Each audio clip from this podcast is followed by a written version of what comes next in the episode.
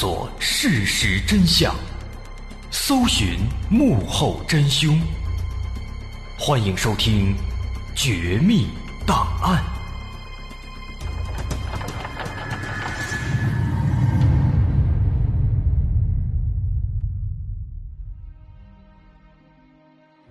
还原事实，探索真相。欢迎继续关注《绝密档案》，我是大碗。刚刚上节咱们提到了《午夜凶铃》当中的一位原型人物，电影里贞子的母亲的原型叫玉传千鹤子，大致讲了她的透视能力是如何被人发现的。说后来呢，还有两位学者对她这个能力做了研究，并且都得出了认可的结论。但问题在于，第一个木下广次的研究，他的那个实验呢没有公布，大伙儿不知道他这个实验到底干嘛了，这就很难让人信服了。而第二个福来有吉的实验呢，也存在着比较大的漏洞。比方说，为什么这个实验叫通信实验呢？因为它采用的就是通信，就是信件这种不保险的方式。虽然这个七封信的外表和福来有吉的印件都没有被破坏的痕迹，但是有没有这种可能呢？万一这个千鹤子他的动手能力了得？能够在不破坏印件的情况下拆开这个信件，那么是不是这就成了一个漏洞了呢？再者，最严重的一个问题，十九封信寄回来七封，剩下的十二封信去哪儿了？千鹤子说有三封不小心被烧了，有九封因为太过疲劳临时终止了透视，所以没有寄回来。但是证据呢？其他人有理由怀疑是不是千鹤子起初。打算用某种方式拆开这个信件，看里边是什么，但是一连实验了十二次都失败了，所以最后只寄回了成功的七封呢。完全可以这样猜测。因此，弗莱有吉教授的实验不能够让学界信服。那弗莱有吉一看大伙这个态度都很消极，都不太乐观，他这倔脾气也上来了。于是呢，他就亲自来到了熊本县。找到了千鹤子，进行面对面的实验，希望以此让大家信服。这个面对面的实验被称作“铁壶实验”。弗赖有吉从许多写着文字的卡片当中随机选出几张，放在一个铁壶里，让千鹤子进行透视。而十几分钟之后，千鹤子果然顺利的说出了卡片上的字。那么这次实验自己亲眼所见。弗莱有吉大喜过望，他赶忙跑回家里，详细的记录下了这次的铁壶实验。后来，在一个学术会议上发布了这份实验报告。这个报告一出，整个心理学界震惊了，各大新闻也开始陆续报道。但是有支持的，那自然就有反对的，这其中就包括一个叫做山川健次郎的人。这个山川健次郎呢，也是一个不得了的人物。他是个著名的教育家，曾经担任过日本多所名校的校长。他本人在物理学上也有一定的研究。作为一个坚决的科学主义者，他对这种所谓的透视能力不置可否。他不相信，他打算彻底戳穿这个骗子。他决定在东京做一次公开透明的实验。这个实验呢，跟铁壶实验也类似。包括山川健次郎在内的数位学者在旁边见证，把事先写好的纸条塞进一根铁管子里，然后把这个铁管子给焊死，让它完全封闭。千鹤子拿着管子背过身去看了一会儿，几分钟之后，在纸上写下了三个字：“道完社。”之后，人们撬开这个被焊死的铁管发现里边的纸条上写的正是“道完社”这三个字。顿时，大伙掌声不断，赞叹不已。但就在这个时候，山川健次郎站起来了，他说：“其实自己根本就没有在这个纸条上写字，眼下这张字条，这根本就不是出自自己之手。”但是，一时间啊。他又找不到有力的证据来证明这纸条被人调换过。况且装纸条的管子确实被焊死了，大家全程监督都检查了。如果真的能够替换，那这难度也是非常大的。所以最终，虽然千鹤子写下的这个字和纸条上一样，但因为山川健次郎不承认，这场实验就这样在双方的争辩之下不欢而散了。三天之后，山川健次郎又组织了第二场公开实验。这次实验场所在一家旅馆，现场有十一名相关领域的学者，还有十多位媒体的见证者，总共三十多人。那这次不光人多了，实验也更加严谨了。山川健次郎先是秘密的写了一张纸条，谁都看不见，然后把纸条折叠三层。放进了一个铁盒子里，再把这个铁盒子放在一个木盒子里，在木盒子外面贴一圈封条，之后在场的十一位学者全部拿出自己的私人印鉴，在这个封条上挨个盖章，然后找来千鹤子。千鹤子接过这个木盒子，拿着看了一会儿，然后转过身去，好像在冥想。十分钟之后。转过头来，在纸上写下了三个字：“道德天。”然后人们打开这层层密封的木盒，取出了里面被折叠了三层的纸条，打开一看，上面果然写着“道德天”三个大字。于是千鹤子再一次成功了。山川健次郎简直无法相信，他仍然坚持认为实验当中存在猫腻。于是打算再进行第三次实验，但因为千鹤子前天晚上吃坏了肚子，疼痛难忍，无法再集中精神了，所以最终只能放弃了。此时，尽管千鹤子两次实验均成功，但仍然还存在相当一部分人持怀疑态度。这跟当时的历史背景也是有关系的。二十世纪初。正是西方的现代科学在日本盛行的时候，日本人很好学，因此当时有很多人都选择坚信科学，选择站在山川健次郎这边。因此，即便千鹤子前两次实验都说对了，但质疑的声音其实是越来越多了。这种科学无法解释的事情宣传越广，人们越认为这其中存在问题。那么，在这样的背景之下，某一位曾经在现场观摩实验的物理学者站出来了，他大力批评千鹤子的能力，并且在报刊杂志里发表文章，说第二次实验里那盒子上的封条有被打开的痕迹，但是大伙都没说。而第一次实验里其实是千鹤子偷换了容器当中的卡片。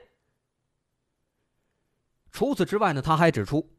他调查了当年二月到十一月间千鹤子相继在熊本、京都、东京进行的大大小小数十场实验，他发现这些实验都非常不严谨。比如说，有的实验当中，千鹤子在进行透视的时候，竟然要单独去另一个房间里，那么这就导致见证人根本不知道里面发生了什么。再比如，他发现每次实验当中。千鹤子都会转过身去，去背对那些见证人，而他自己手里呢，也必须摸着那个装有字条的容器，别人不能偷看他的整个的透视过程，哎，等等等等，有很多这些小问题。那么从这些问题来看啊，这个千鹤子的透视实验，的确是存在着不小的问题。在透视过程无法被正常监督的情况下，的确，我们不能否认是有可能进行作弊的。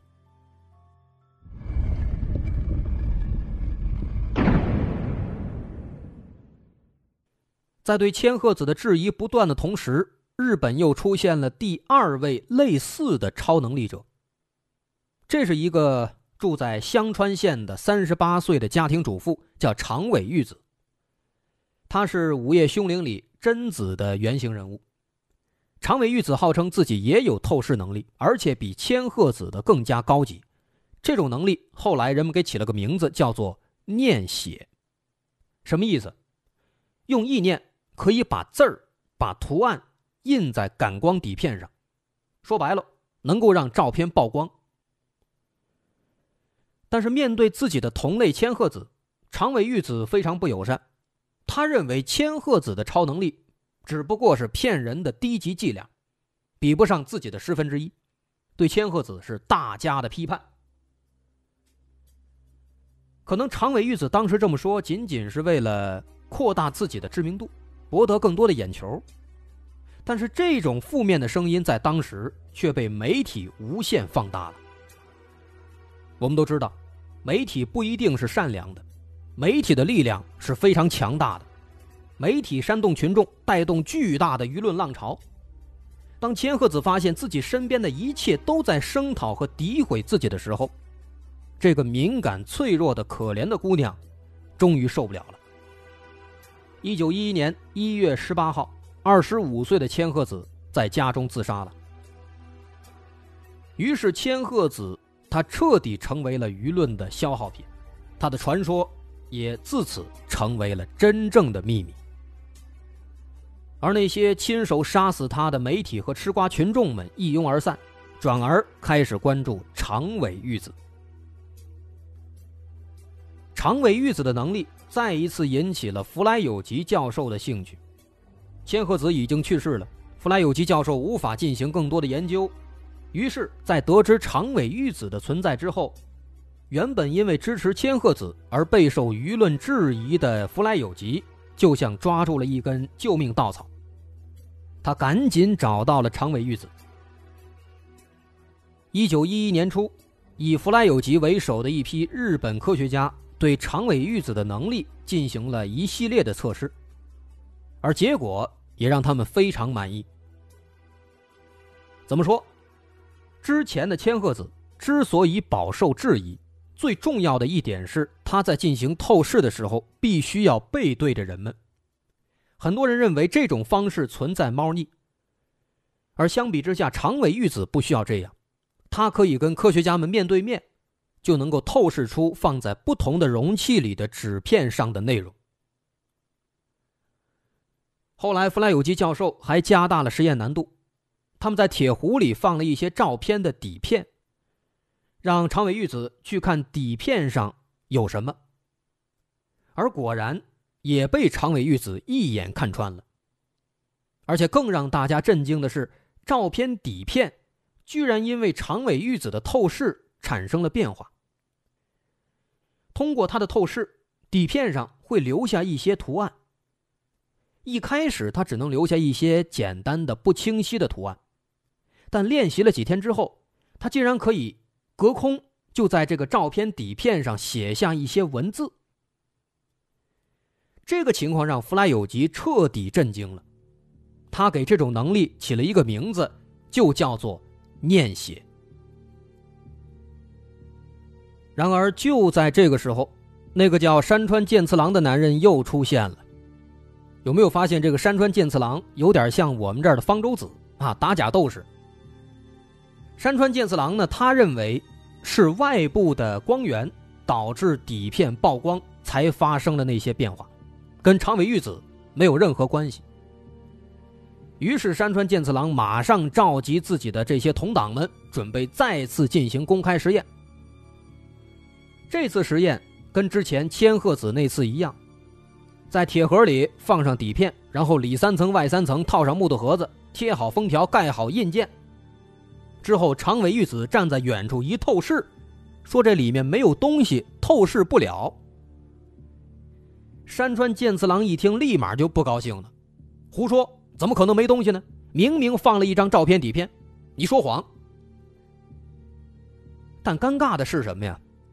拆开封条，把这盒子打开之后一看啊，里面果然没东西。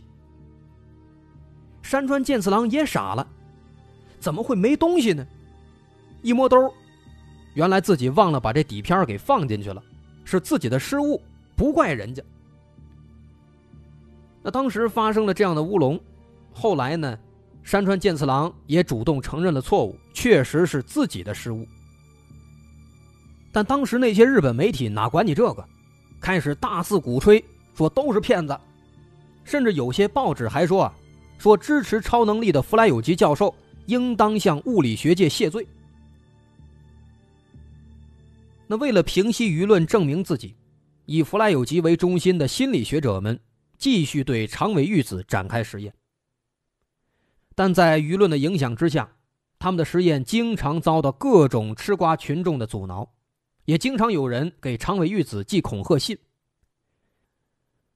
重重压力之下，惊恐的长尾玉子只能回到了香川老家，拒绝所有采访。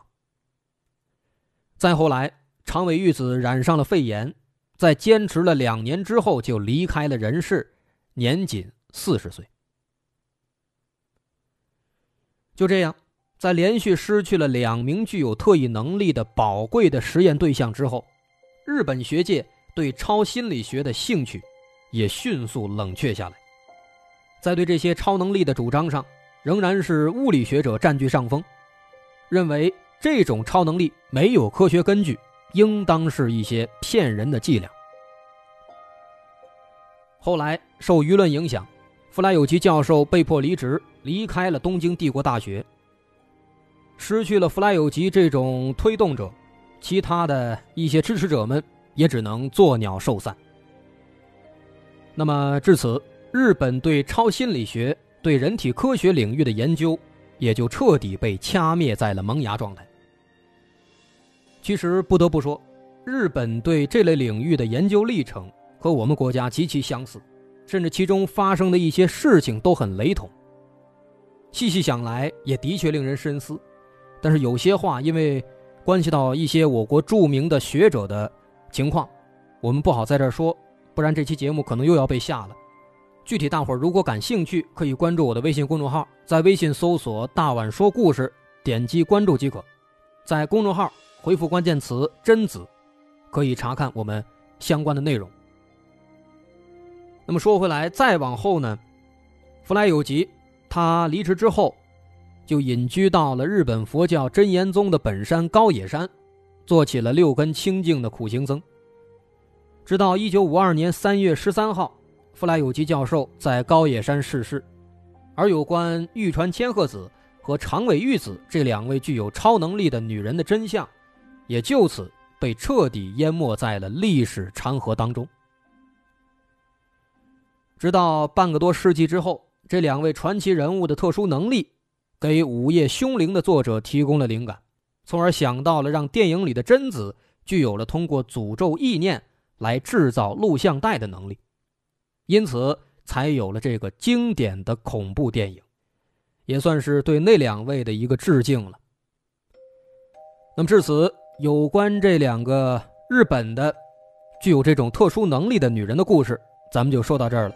我是大碗，那么下回咱们再见。